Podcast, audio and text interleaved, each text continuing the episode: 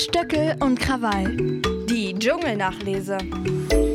Herzlich willkommen zu einer neuen Ausgabe der Dschungelnachlese von Stöckel und Krawall. Und bevor wir hier wirklich ans Eingemachte gehen, sind Sie verantwortlich für den Ausfall von RTL Plus im Anschluss? Also, dass äh, die ganze Nation sich jetzt NFL-Football angucken musste statt der Stunde danach? Also heute war ja ein Riesenskandal bei RTL. Ich meine, nach vier Jahren Abstinenz. Sie müssen sich vorstellen, ein Jahr war Corona. Ein Jahr habe ich die Dschungelshow für RTL.de mit Sebastian Klimke in, in Köln moderiert. Dann war ich ein Jahr in Thailand und letztes Jahr für den Podcast vom RTL in Australien. Nach vier Jahren war ich wieder da ganz RTL Plus ist deswegen abgestürzt. Die Stöckel ist endlich wieder back in the house und das hat die Leute verrückt gemacht. Sie sind quasi, es hat sie den letzten Nerv gekostet und ich freue mich natürlich darüber, dass es wegen mir ist. Also ich hoffe, es ist wegen mir. Und äh. ich habe ja heute, falls sie ist, ich weiß nicht, ob bei Ihnen der Livestream ging oder nicht. Äh, natürlich nicht. Deswegen, äh, deswegen habe ich ja mit einigen äh, unserer Zuhörerinnen und Zuhörer den Livestream kurz verbracht. Also deswegen konnte ich es nicht sehen. Aber ich muss noch mal abschließend klären. Also Sie haben keinen, äh, äh, kein Glätteisen oder keinen Lockenstab äh, in der Maske reingesteckt in die Steckdose und dann ist das ausgefallen. Also damit hängt es nicht zusammen. Also ich meine, uns Tunden wird ja viel nachgesagt, dass wir für irgendwelche Sachen verantwortlich sind, dass die, äh, dass die Polkappen schmelzen und so weiter, weil es so heiß wird, wenn wir kommen und so. Aber ich war diesmal nicht dran schuld. Und es ist ja so, denn haben Sie das ja nicht gesehen, mir ist ja ein Preis verliehen worden heute. Oh, ich habe den Teil habe ich tatsächlich gesehen, allerdings bei Ach, einer, Glück, die bei Instagram hat eine Dame das gestreamt, äh, ihren Fernseher und es lief dann die ganze Zeit ein Hund durchs Bild und sie sagte auch zwischendurch, na, ich gehe jetzt nochmal aufs Klo. Ähm, und da habe ich dann aber gesehen, dass sie wie ein Rennpferd eine Schärfe angesetzt ja. bekommen. Warum? Was war das? Ich habe ja. ohne Ton gehört es war sowas von rührend. Ich war wirklich so, als hätte ich den Oscar gekriegt. Olivia und, und, und Angela haben mir den, eine Schärpe verliehen von die Stunde danach für den Lieblingsdschungelkandidaten aller Staffeln. Also ich weiß nicht, es ist, ich, ich könnte jetzt schon wieder, es ist schon wieder so rührend alles. Aber kann es sein, also nur um da mal vorweg äh, zu fragen, ja? dass das jeden Abend verliehen wird oder ist das wirklich jetzt ausnahmslos nur für Sie gewesen? Ich habe das noch nie gesehen. Wurde das schon mal verliehen? Ich habe das ehrlich gesagt auch noch nie gesehen. Also, äh, ja, deswegen, ich finde es ganz, Frechheit. ganz toll. Sie glauben etwa, ich hätte das nicht verdient oder wie? Nein, ich habe einfach äh, im Grunde unterstellen wollen, dass die Herrschaften so viele von diesen Dingen haben, Nein. weil sie vielleicht irgendwann mal die Nein. Rechte von irgendwelchen Pferdeturnierreiten hatten. Nein. Nein. Hallo, ich habe Nein gesagt, Krawall. Das kann doch wohl nicht wahr sein. Jetzt ist aber genug mit Ihnen. Ich weiß, wissen Sie, was mir auffällt? Wenn man bei Ihnen die Leine zu lang lässt, dann, dann denken Sie auch, Sie können sich Sachen mit mir erlauben. Das geht aber nicht. Deswegen würdest du, das du niemals zwischen uns eingeführt. Das sage ich Ihnen. Das ist großartig. Da freue ich mich drüber und werde heute, mich heute in den Schlaf weinen, glaube ich. Aber, das ist auch gut so. Das ist gut. Ähm, bevor wir auf die heutige Folge nochmal äh, explizit auf den Inhalt eingehen, äh, ein Highlight direkt in diesem Podcast sei vorweg schon mal angeteased, wie man neudeutsch sagt, also vorangekündigt. Ja. Wir haben heute in dieser Folge einen wunderbaren Gesprächsgast am Ende des Podcasts und zwar die beste Freundin von Daniel Kübelböck, redet erstmals über ihr Verhältnis zu Daniel und wie er das Dschungelcamp eigentlich erlebt hat im Nachgang, was das für sein Leben bedeutet hat. Das ist wirklich ein ganz, ganz interessantes Gespräch, das wir geführt haben Dingen, am Ende der Show. Vor allen Dingen, er ist ja, wenn man, wenn man bedenkt, eigentlich einer der ersten überhaupt schillernden Paradiesvögel gewesen, die im Dschungelcamp waren, in der man ja eigentlich quasi so, ich sag mal, Schwule in 20.15 Uhr eigentlich gar nicht so gerne zeigen wollte, weil man dachte, oh, um Gottes Willen muss das sein und so weiter. Also im Grunde genommen, man muss sagen, egal ob man Daniel mochte oder nicht, und er war durchaus eine Person, die ja auch sehr schwierig sein äh, konnte, er hat polarisiert und er hat dem Dschungelcamp auch seine Marke mit aufgegeben. Und ich finde das immer noch toll. Und für mich ist er so ein bisschen auch der, der bisschen der, ich sag mal, neben Mooshammer und diesen Leuten, die schon vorher da waren und so weiter. Aber ich finde, er war auch Glamour und er war schrill. Und es war auch herrlich, dass er im Dschungelcamp war. Ich finde das bis heute immer noch gut und es halt noch so nach.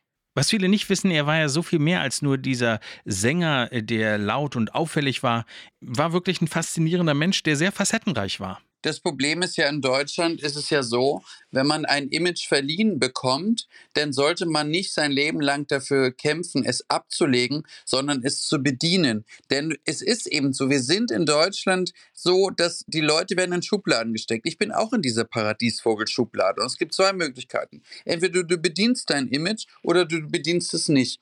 Und soll ich Ihnen mal sagen, was der Unterschied ist zwischen einem Menschen in der Öffentlichkeit, der ein Image hat, und einer, der keins hat?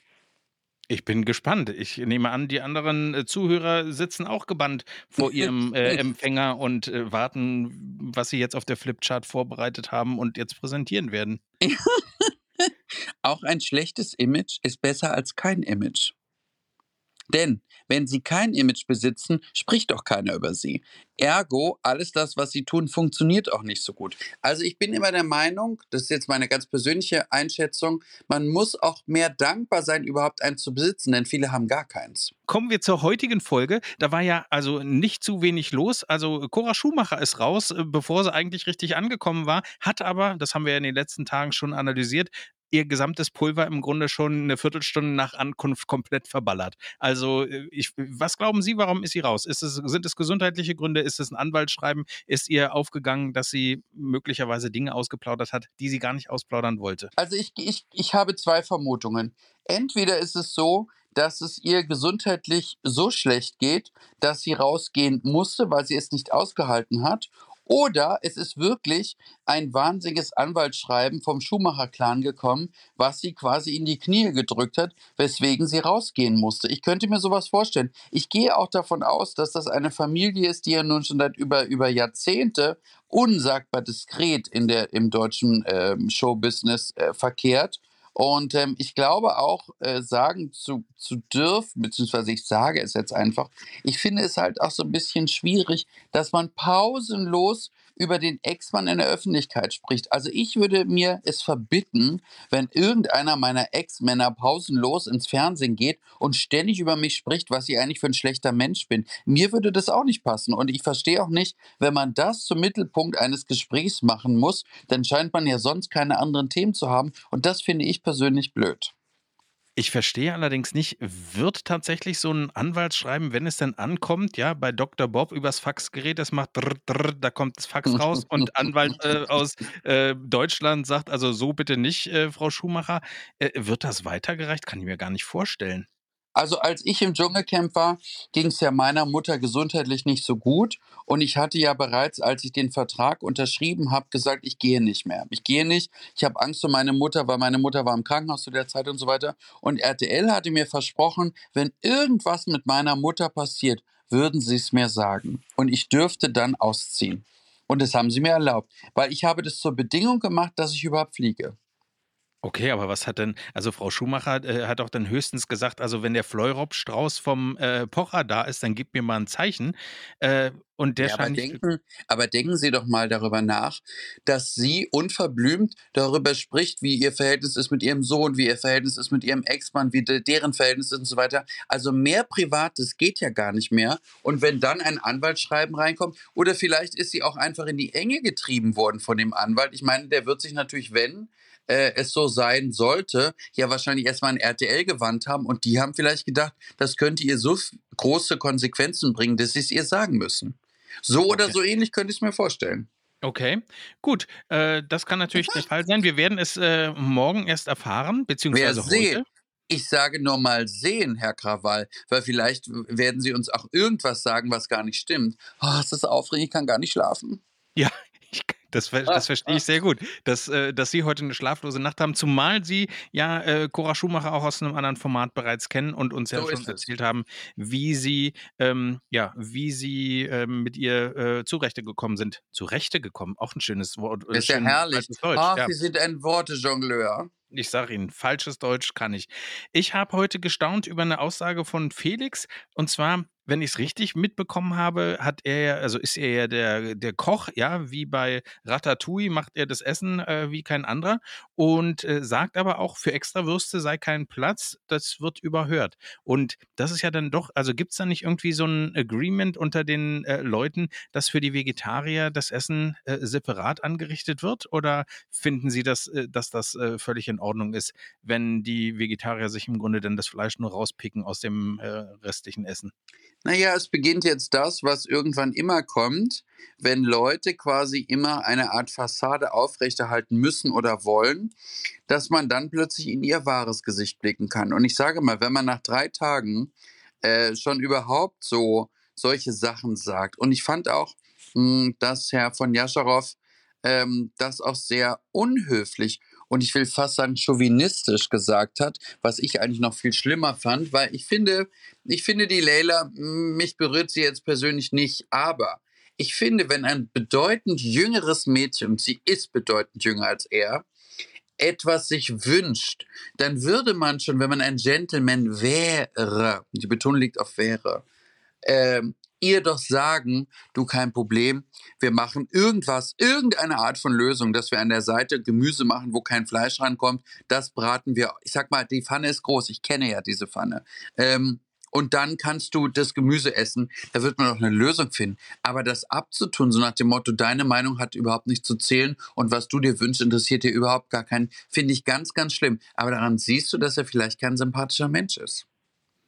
Vermutlich. Vermutlich. Wir werden, äh, ich möchte mich zum jetzigen Zeitpunkt noch nicht so aus dem Fenster wagen, aber ich mich ja äh, würde ihn auch nicht. Immer ganz doll. Ich merke das schon. Aber Sie sind ja auch in Köln, da zieht es wahrscheinlich ein bisschen. Ähm, eine Sache, die mich auch überrascht hat, Ihr Lieblingskandidat, mein Favorit bisher, oder von dem ich ausgehe, dass er gewinnen könnte, und zwar äh, 24 Tim der sagte, äh, er überlegt, warum er in die Prüfung gewählt wurde, sagte er im, äh, im Ton zu den anderen Mitcampern und ich dachte dann so, Moment, ich habe doch dein Instagram-Profil in den letzten Wochen immer wieder verfolgt und auch in den letzten Tagen und im Grunde in voraufgezeichneten Videos äh, ruft er dazu auf, dass für ihn angerufen wird, vor allem natürlich in der nächsten Woche, aber wenn ihr mich in der Prüfung sehen wollt, könnt ihr natürlich auch anrufen. Also von daher, das fand ich schon so ein bisschen schräg, also für den Zuschauer ähm, vielleicht nicht so ganz durchsichtig, aber wer ihm folgt, der müsste zumindest mal kurz gezweifelt haben, äh, ob das alles so mit, äh, also ob das nicht doch ein bisschen ähm, Koketterie ist, sage ich jetzt mal. Ich glaube, jetzt war eine riesige Störung. Ich habe das gar nicht gehört mit Ihrem Favoriten. Ich weiß gar nicht, um wen es sich handelt. Ich weiß doch gar nicht, von wem Sie sprechen. Wer ist das? Ich äh, weiß es auch nicht. Ich würde zur Prüfung kurz weitergehen. Und zwar, ich haben bin Sie im gut, Spa, haben Sie gut mich hier raus. Ja, ja, ja. Ich weiß, es hat geknackt in der Leitung, da wusste ich, Sie sitzen ja dann auch mit so einem Elektroschocker und äh, sobald ich eine falsche Äußerung mache, Richtig. verdrehen Sie die Augen, drücken auf den Knopf und Richtig. ich kriege einen Kurzschluss hier ab. Vielleicht Es ist das ist, aus der Grund. Und das kann das Publikum ruhig wissen, das ist völlig in Ordnung. Sehr gut. Ich bin im Spa, holt mich hier raus, so hieß die heutige Dschungelprüfung, die abgebrochen wurde. Und ich vermute ja, nicht nur, weil da also ein Tier war und das, äh, schrei- sondern die Sendung war so kurz. Und haben sich gesagt, mein Gott, wir setzen der jetzt mal einen Salamander oder was das war aufs Gesicht, dann äh, bricht die ab und dann können wir ein bisschen mehr andere Sachen zeigen. Kalkül von RTL, überleg mal, wenn die Sendung nur 40 Minuten geht, 10 Minuten davon oder 7 Minuten davon sind Werbung, bleiben noch äh, 33 Minuten, wenn ich richtig gerechnet habe. Und dann noch eine sechsminütige Prüfung dazu. Hm, da ist einfach, Sagen ich, Sie äh, mir doch lieber, wer will eigentlich dieses NFD sehen? NFG, FFSL. Wie heißt das? Sie- NFG? Sie Sie meinen äh, die Kandidatin, deren Vater Sie in der äh, Stunde Nein, wie heißt Nein. das? Wie heißt das, weswegen diese Sendung heute so kurz war? NFG. Ach, dieses NFL, dieses Ja. Football. Sie meinen, Sie meinen äh, unfassbar viele Leute mit Helm, Männer äh, laufen. Da habe ich überhaupt, das verstehe ich überhaupt nicht. Vielleicht kann er. Wer will denn das sehen in Deutschland? Das ist doch ein amerikanisches Format. Ich meine, die senden auch nicht Wetten das in Amerika. Warum müssen wir uns das angucken? Äh, gute Frage. Geben Sie das doch das nächste Mal, wenn Sie bei der Stunde danach sind. Ja? Geben Sie das doch einfach mal weiter. Sagen Sie, passen Sie auf, Ich war Freunde. heute sogar in der Chefetage, da werde ich gleich fragen. Ja, sehr gut. Ich mag ja den äh, Frank Buschmann, also ist, äh, auch wenn viele Leute jetzt äh, sagen, naja, ich finde, dass der bei, äh, bei Football gar nicht so toll kommentiert. Ich finde, der bringt da immer Spaß äh, mit, schon auch bei äh, Sat 1. Da habe ich das gerne geguckt. Und für mich ist das so eine Sportart, ich verstehe sie grob, aber dann äh, werden da Spielregeln erklärt, die ich nicht verstehe und dabei schlafe ich dann ein. Und deswegen. Und äh, dafür jetzt uns den Dschungel zu verkürzen, das finde ich entsetzlich. Ich auch, ich auch.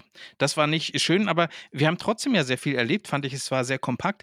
Äh, Ania, äh, deren äh, Vater sie ja im Anschluss an die Show äh, ein bisschen angegangen ist, hatte ein Sex Sexual Dream, wie sie gesagt hat. Ich war auch Ja. erstaunt, wie viele Anglizismen sie in ihre Sprache mit einbringt.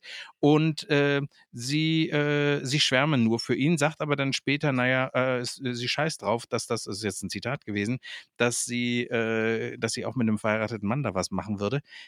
Ist das ist doch Kalkül, oder? Sie kriegt mit, Ach. dass sie, dass sie Die nicht hat in die Dschungelprüfung gewählt wird. Diese, diese Anja oder wie sie immer rausposaunt, Ania, von mir auch so zum Donner noch. Die hat ja, die wird doch sowieso niemals Chancen bei ihm haben, weil er sieht sie ja gar nicht als Frau. Er sieht sie als Neutrum. Er bemerkt sie ja nicht mehr. Er bemerkt nicht mehr, dass sie sich für sie ihn interessiert. Und zu glauben, dass ein so geiler Typ, der sowas von rattenscharf aussieht, in seiner eng sitzenden Hose, mit seinem Ultrawaschbrettbauch, der nimmt doch nicht die. Da müsste er ja abends das Licht ausmachen. Das, kann, das können Sie ja nicht glauben. Also von daher zu glauben, auch nur eine Sekunde, der würde dich nehmen, im Leben nicht. Haben Sie das auch äh, in der Stunde danach mit Ja. äh, dem Vater besprochen oder was war da los? Ich konnte es leider nicht sehen, wie viele andere auch. Sie können ja vielleicht mal schildern, der Vater wurde zugeschaltet äh, aus dem Ja. Versace und Ja. dann knallte es in irgendeiner Weise. Ja, er hat sich erstmal irgendwie äh, beschwert über irgendwelche Sachen. Ich habe das über mich, ich höre hier immer weg, wenn irgendwelche uninteressanten Leute über mich sprechen, höre ich gar nicht, höre gar nicht hin. Es interessiert mich auch überhaupt nicht. Es war ihr Vater, Michel, auch ein lustiger Name für einen Mann. naja, nichtsdestoweniger trotz, war aber dann davon abgesehen, dass er sowas gesagt hat, ja, Herr Stöckel soll auch nicht so viel über, über Felix lästern, der ist so ein toller Typ, hat er sich ja noch einer viel größeren Entgleisung hinfügen lassen, die viel lustiger war, denn äh, meine neue Lieblingsfreundin Anja war im Ägyptenurlaub und da hat sie sich, hat sie einen äh, Mahmoud kennengelernt, woraufhin der Vater sagte, was schon eine, äh, ja, das hatte schon eine sehr krasse äh? Situation, sagt, ja, jetzt hat sie sich ja jetzt verbessert, jetzt ist zum Glück kein Mahmoud mehr, sondern ein David. Und was soll ich Ihnen sagen? Hm. Sebastian hat es ja ganz richtig aufgefasst und hat gesagt, ich glaube, das müssen wir jetzt nochmal besprechen, denn danach, und ich musste, nachdem die Stunde danach dann zu Ende war, auch wenn sie keiner gesehen hat, musste ich O-Töne geben für die Punkte und für Exklusiv, wo sie mich gleich gefragt haben, wie ich das fand, was der da gesagt hat. Also das Lustige ist, wenn die Karriere, deine eigene, gerade beginnen könnte, reißt sie dein eigener Vater ein. Lustiger kann es nicht gehen. Also ich könnte mich vor Lachen auf den Boden schmeißen. Ich finde es aber herrlich, Anja kann ihren Vater jetzt mit einpacken und, und kann abreisen. Auf Wiedersehen. Hat sie vorher keine gebraucht, braucht sie auch nachher keine. Glauben Sie denn jetzt, dass einer der Mhm. Ersatzkandidaten nachrückt? Also wird morgen, Auf jeden Fall. wird morgen Toupet Bild-Zeitung- oder Ka- Kati äh, Lugner? Was glauben Sie? Ich denke Kathi Lugner, weil die Lugnerin ist ja so ein böses Weib auch. Die kann ja auch richtig austeilen. Und die Vorstellung, Kim Virginia, meine Lieblingsfreundin Kim, und Kathi Lugner schlagen verbal oder auch anderweitig aufeinander ein. Ich würde mich in die erste Reihe setzen und würde wirklich 30 Mal anrufen, dass die zusammen irgendeine furchtbare Prüfung müssen. Also etwas Schöneres kann ich mir nicht vorstellen. Und wenn dann noch meine Freundin 24-3 sie zur Prüfung begleitet und der Schamane aus dem, aus dem ehemaligen Versace Hotel dann noch einen, einen lustigen Hexenspruch wirft, weiß ich, lustiger kann es nicht gehen. Okay, das also da bin ich gespannt, äh, auch wie schnell dann äh, Frau Lugner dazu stoßen sollte. Morgen. Äh, morgen.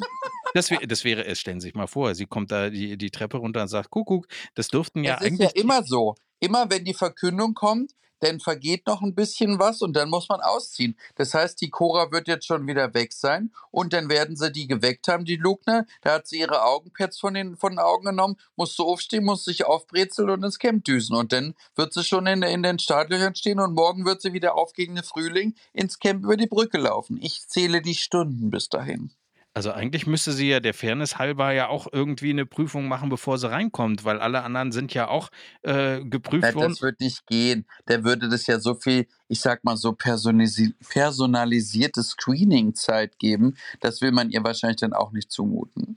Man könnte sie ja vom, von der Camp-Grenze mit einem Katapult und einem Fallschirm ins Camp. Und wenn man, wenn richtig gezielt wird, dann landet sie neben dem Lagerfeuer oder auf der Pritsche von Heinz Hönig. In der Pfanne von Leila, die so gerne Fleisch isst. das kann sein. Ähm, wir sprechen gleich noch mal kurz weiter. Jetzt aber ist der Zeitpunkt gekommen, wo wir einmal über die erste Staffel von Ich bin ein Star, holt mich hier raus äh, sprechen müssen. Die Kandidaten der damaligen Staffel wussten noch nicht, was auf sie zukommt. Und einer der Kandidaten war Daniel Kübelböck. Und seine beste Freundin hören wir jetzt. Mit seiner Teilnahme bei DSDS wurde er über Nacht bekannt und zog 2004 als einer der ersten Kandidaten überhaupt ins Dschungelcamp ein. Die Kandidaten der allerersten Staffel konnten sich wenig vorbereiten, viele wussten nicht wirklich, worauf sie sich eingelassen haben. Wie Daniel Kübelböck das Dschungelcamp erlebt hat, darüber rede ich jetzt mit Alexandra Pilz. Die TV- und Printredakteurin war bis zu seinem Tod eine der besten Freundinnen des Sängers. Schön, dass du da bist. Hallo, Mr. Krawall, ich freue mich auch. Ja, was hat dir denn Daniel über das Dschungelcamp erzählt? Also da muss ich ehrlich sagen, dass ich Daniel ja erst 2010 in Palma kennengelernt habe, also auf Mallorca. Und somit war ich zu seiner Zeit im Camp also gar nicht wirklich dabei. Und ursprünglich war das auch zwischen uns kein Thema, bis zu dem Tag, da kann ich jetzt mal eine kleine Anekdote erzählen. Und zwar hatte ich eine äh, rabenschwarze, riesengroße äh, Kakerlake in meiner Wohnung auf meinem weißen Fußboden. Daniel in Berlin? War, nein, auf Mallorca in Palma. Okay.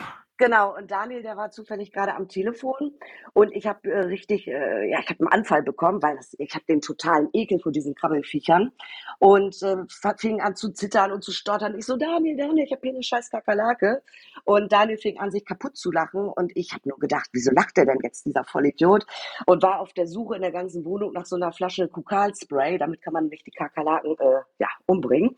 Und äh, jetzt hoffe ich, dass nicht gleich hier irgendwelche Insektenschutzorganisationen bei mir auf der Matte stehen stehen werden. Nein, keine Peter-Aktivisten sollen sich bei dir abseilen. Du bist so gut zu Tieren, also vor allem auch zu Eichhörnchen, aber das ist ein anderes Thema. genau, das bleibt unser Geheimnis jetzt erstmal hier.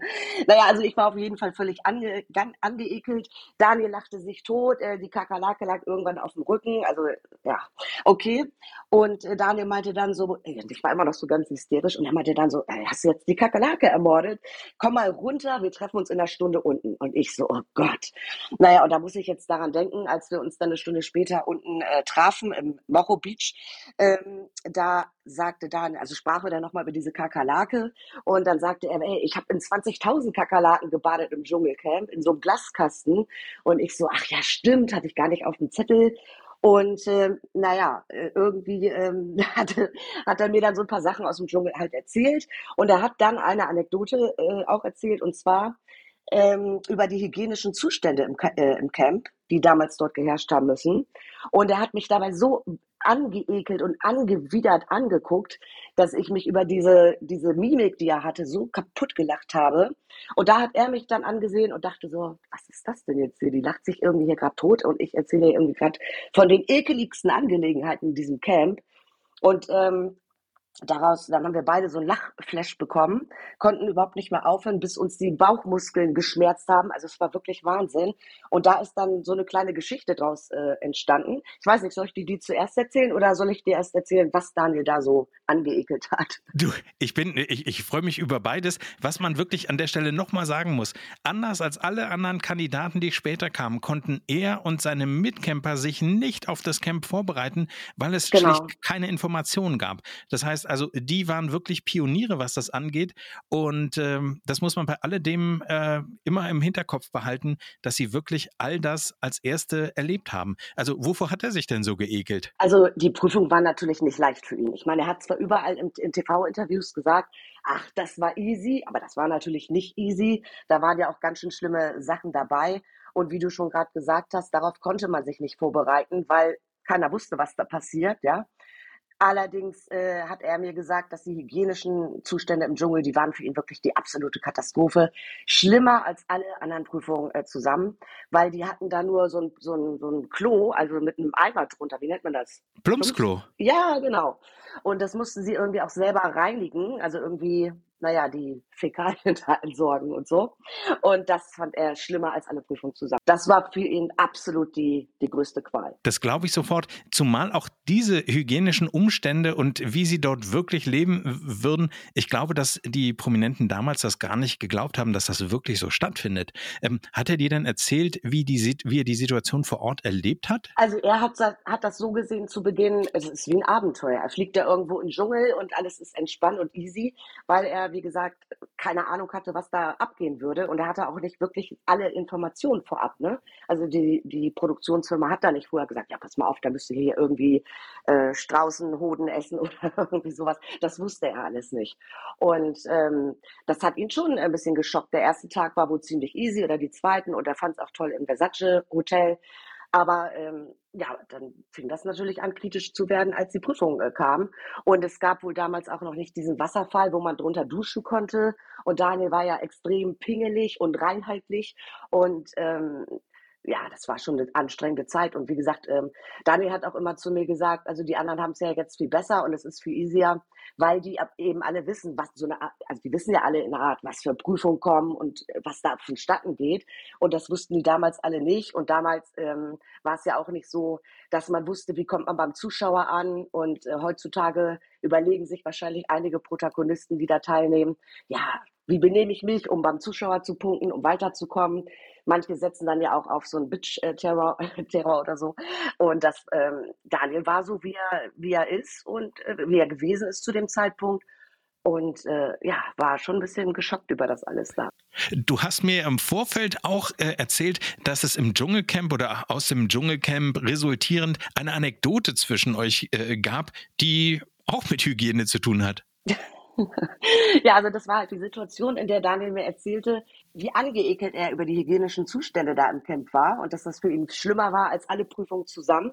Und wir haben dann irgendwie, weil er das, weil er das mit so einem Gesichtsausdruck gesagt hat, er war, er war so dermaßen angeekelt, also diese Grimasse war so lustig, dass ich mich nicht mehr halten konnte und ich musste so lachen. Und Daniel hat dann auch einen Lachflash bekommen und wir haben zusammen gelacht, bis unsere Bauchmuskeln wehgetan haben. Und dann ist da irgendwie so ein Running Gag draus geworden, wenn wir mal irgendwo unterwegs waren, im Restaurant oder in einer Bar oder auch mal zu Gast bei Freunden. Und wenn es uns da nicht gut gefallen hat äh, oder es dreckig war, dann hat einer von uns gesagt, DC-Style, also Dschungelcamp-Style. Und dann wussten wir, dass es Zeit zu gehen. Das konnte aber auch sein, wenn es richtig, äh, wie gesagt, eine Top-Location war oder eine Top-Gesellschaft oder ein Top-Event und wir uns war einfach nur langweilig. Dann haben wir auch gesagt, DC-Style, das ist dann so ein Running Gag geworden und dann haben wir uns hinterher, wenn wir dann da abgehauen sind, immer noch wieder totgelacht. Das habe ich auch so an Daniel geliebt, weil er immer so, ja, wir haben uns halt blind verstanden und dieser Humor und diese Spontanität und dieses endlose Lachen, das hat wirklich äh, Spaß gemacht. Und vor allen Dingen, er wurde ja auch so oft in die Prüfung reingewählt. Das hat ihn damals auch ganz schön äh, getroffen und er hat sich im Dschungel immer gefragt, wieso werde ich eigentlich andauernd gewählt? Ja, was ist der Grund dafür? Heute weiß man, mit jedem Mal kommt man weiter und irgendwie wollen einen die Zuschauer sehen, natürlich leiden sehen. Aber das war auch so eine schwierige Frage für ihn im Dschungel. Hinterher hat er dann gesagt, naja, sie wollten mich halt sehen. Aber okay. Das ist auf jeden Fall. Er wurde in fünf Prüfungen gewählt, immer mhm. und immer wieder. Und das war für ihn sicher nicht einfach. Und nach dem anfänglichen Frust, also wie gesagt, äh, er wusste ja nicht, also sie wussten schon, welche Konsequenzen das hatte, aber dass sie äh, weniger Nahrungsmittel bekommen würden und so weiter äh, und welchen Einfluss das auf die Gruppe haben wird, das waren ja alles auch für uns Zuschauer völlig neue Dimensionen. Und nach anfänglichem Frust darüber ist er wirklich über sich hinausgewachsen, das muss man so sagen, denn er hat dann die Challenges für sich angenommen und auch gemeistert. Meinst du, dass ihn das Dschungelcamp in, äh, verändert hat? Also das kann ich gar nicht korrekt äh, beantworten, weil wir darüber nie so ausführlich, oder wir haben da eigentlich gar nicht drüber gesprochen, ob ihn nun das Camp explizit äh, verändert hat. Er hat zu mir gesagt, dass er da nicht als Loser rausgehen wollte und deshalb hat er sich überwunden, die eine Prüfung, glaube ich, die er da machen sollte, dann doch noch zu machen, obwohl er das erst abgelehnt hat. Daniel war ja immer authentisch, aber es hat ihn ganz schön angepisst. Oh Gott, darf ich das überhaupt sagen? Na klar, wir sind auf jeden Diese Fall. Wortwahl. Aber dass er immer auf das Dschungelcamp und die SDS äh, reduziert wurde, ja. Und dass auch immer wieder äh, dieses Bild, es gibt so ein Bild, da liegt Daniel in diesem Kakerlaken-Glaskasten da drinnen und dass das immer wieder hervorgeholt äh, wurde, das, das fand er schon äh, fürchterlich. Aber klar, Daniel war ja so, dass er sich, wenn er sich Herausforderungen gestellt hat, das dann auch bis zum Ende immer durchgezogen hat. Den Eindruck hat er auf jeden Fall vermittelt. Und ich finde, er hat es ja, meine ich, bis ins Finale geschafft, wirklich von den Zuschauern dann auch getragen.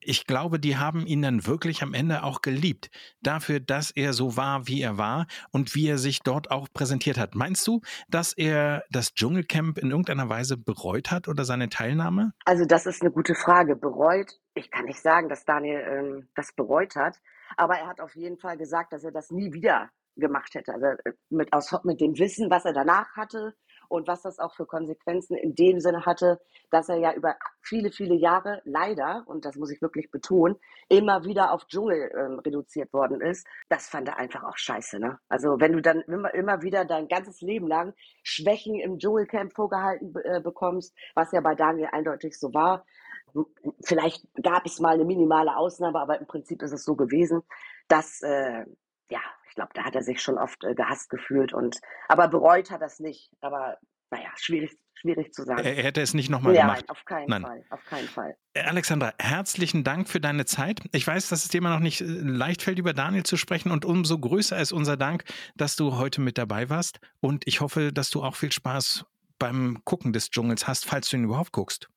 Ich werde den Dschungel auf jeden Fall dieses Mal gucken, weil ich, ich äh, mag nämlich die Lucy von den No Angels ganz gerne und äh, drücke äh, der Lucy alle Daumen. Also nochmal ganz ein anderes Thema. Glaubst du, äh, dass sie eine der Favoritinnen wird? Was ist so deine Einschätzung von dem ganzen Cast? Wer könnte die Krone am ehesten abräumen? Das ist echt schwierig zu sagen. Es sind ja auch einige erfolgreiche Influencer im Camp dieses Mal mit dabei. Und die haben natürlich äh, eine hohe Anzahl an Followern. Und da ist die Frage wirklich schwierig für mich zu beantworten. Ich kann nur dabei bleiben. Ich hoffe, dass alle No Angels-Fans, Musikfans und so weiter für Lucy voten, auch wenn sie dann auch durch die schrecklichsten äh, Prüfungen gehen muss. Aber ähm, ja, sie ist meine Favoritin auf jeden Fall. Vielen, vielen lieben Dank und dir alles Gute. Dankeschön, dir auch. Ach, Lucy ist ihre Favoritin, das ist ja toll. Also heute war ich, muss ich sagen, ich kenne ja Lucy auch schon viele Jahre vom gesellschaftlichen Parkett aus dem Boulevard und so weiter. Und heute habe ich so gedacht, eigentlich ist sie ein sehr gebrochener Mensch. Und, und ich meine, die Mutter, und man, man soll nicht über Tote ähm, Schlechtes sagen, aber ich finde es schon schrecklich eigentlich, dass die Mutter ihr nicht zu Lebzeiten zeigen konnte, dass sie stolz war auf ihre Tochter und auf deren Karriere, denn die haben ja eine fast wie ähnlich wie die wie Tokyo Hotel eine beispiellose Karriere hingelegt, die erstmal und gerade heute in unserer heutigen Zeit ihresgleichen sucht. Das stimmt absolut. Also mich hat das Gespräch mit Alexandra Pilz total berührt, weil es einfach, ähm, ja, einen auch nochmal zurück in diese Zeit versetzt. Zu Lucy, ich finde, dass sie wirklich heute sehr, sehr nahbar war. Sie ist sonst für mich immer eine Person, die zwar präsent da und auch äh, herzlich ist und trotzdem ist da irgendwie immer so eine Distanz und die war heute weg. Und das fand ich ganz, ganz toll.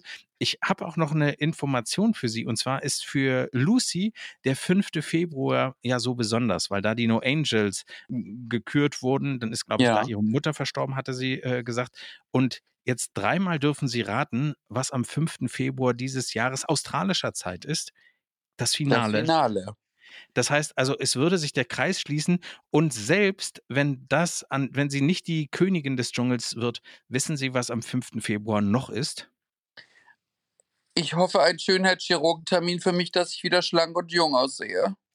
Das müsste ich mir denn wünschen, denn es ist mein Geburtstag. Ich sage Ihnen das. Also ist Ihr von Geburtstag? daher, es ist mein Geburtstag. Und von daher, als Sie das, Aber wen also, interessiert denn das jetzt? na gar keinen. Aber ich dachte, es muss, wenn sie nicht, wenn sie nicht ähm, den, den Dschungel gewinnt, dann gibt es trotzdem einen Grund zu feiern an äh, diesem äh, 5. Februar. Das wollte ich Ihnen nur äh, mit auf den Werden Weg Sie, geben. werden Sie 50? Äh, fast. Fast. Nein, natürlich nicht. Also, ich meine, äh, es ist noch nicht so, dass ich mit meiner Seniorensportgruppe irgendwie dann auch anschließend äh, bis Ausflug, ein 14.30 Uhr äh, genau Kaffee und Kuchen mache. So weit ist es noch nicht, aber Wie wir alt werden laufen. Sie denn? Ich muss jetzt selber erstmal äh, rechnen. Ach Ich werde, ich sag Ihnen, äh, 45. Oh, das ist doch fast 50. Da muss Ja, man kondolieren statt gratulieren. Das ist vollkommen äh, in Ordnung, dass Sie das so sehen. Ich äh, werde mal gucken, ob ich schon eine Rabattkarte im Zoo kriege oder Kann ich besorgen. Es gibt Seniorentickets auch bei der Bahn ab 65. Das ist ja nicht mehr lange hin. Ich staune immer, dass Seniorenteller ohnehin immer kleiner sein sollen, äh, weil ich meine, Senioren haben doch äh, viel mehr Zeit und auch viel äh, Können viel mehr fressen. Ja, also ich würde mir das, äh, ich würde gerne den Seniorenpreis dann im Restaurant bezahlen, aber ähm, würde darauf bestehen, dass die Portion genauso groß ist. Das ähm, ist alles, was ich auf meiner Liste habe von den Ja, Dingen, die heute in dieser kurzen Show waren. Ja, 40 Minuten Show und die Stunde danach legendär, ohne mich zwar, weil man sie erst dann wieder sehen kann, wenn RTL Plus mal wieder an den Start geht. Ich hoffe, das passiert demnächst. Aber es hat mich trotzdem gefreut, sie zu hören. Es war wie so ein schneller Knicki, Quickie, den man auf so einer Flugzeugtoilette macht. Das finde ich schon gut. Ach, okay. Ich Ich, wusste, äh, dass sie sich ekeln, aber deswegen habe ich es mit Absicht gesagt. das, ich habe immer Desinfektionstücher dabei. Keine Sorge. Äh, von daher Geil. richtig. Wir hören uns morgen wieder. Ja, ich freue mich wahnsinnig. Ich zähle die Stunden bis dahin. Sie lügen und äh, mir macht das gar nichts aus. Das habe ich mir bei Ihnen abgeguckt. Sie haben, das haben sie gut gemacht. Es muss alles an einem ab, ab, äh, wie sagt man, ab, ab, Abprallen. abprallen, wie an so einer Teflonpfanne. Gut, so gut ist es, so weit ist es noch nicht. Aber ich mache Fortschritte. Also von daher, Ich werde sie briefen. Irgendwann sind sie wie ich. Ich werde ihnen nächstes Mal noch einen Turban mitbringen. Das, glaube ich, sieht entzückend aus. das ist, das ist, klingt ja eine, äh, wie, wie eine Drohung. Irgendwann sind Sie wie ich. Ich hoffe, dass das nicht passiert. Es reicht doch. Wir. Sie, Sie haben doch mit sich selber genug zu tun und die Leute lieben Sie so, wie Sie sind. Stellen Sie mal vor, dann sind da zwei so Dödel wie, äh, also da, das brauchen wir. Dann sehen wir aus wie dick und doof. Gut, fragen wir nicht, wer wer ist. In diesem Sinne, Wiedersehen, Herr Krawall. Ich ziehe mich jetzt nackt aus und lege mich breitbeinig ins Bett, weil ich muss schlafen. Es ist ja mitten in der Nacht. machen Sie das, tun sich keinen Zwang an. Tschüss. Stöckel und Krawall. Die Dschungelnachlese.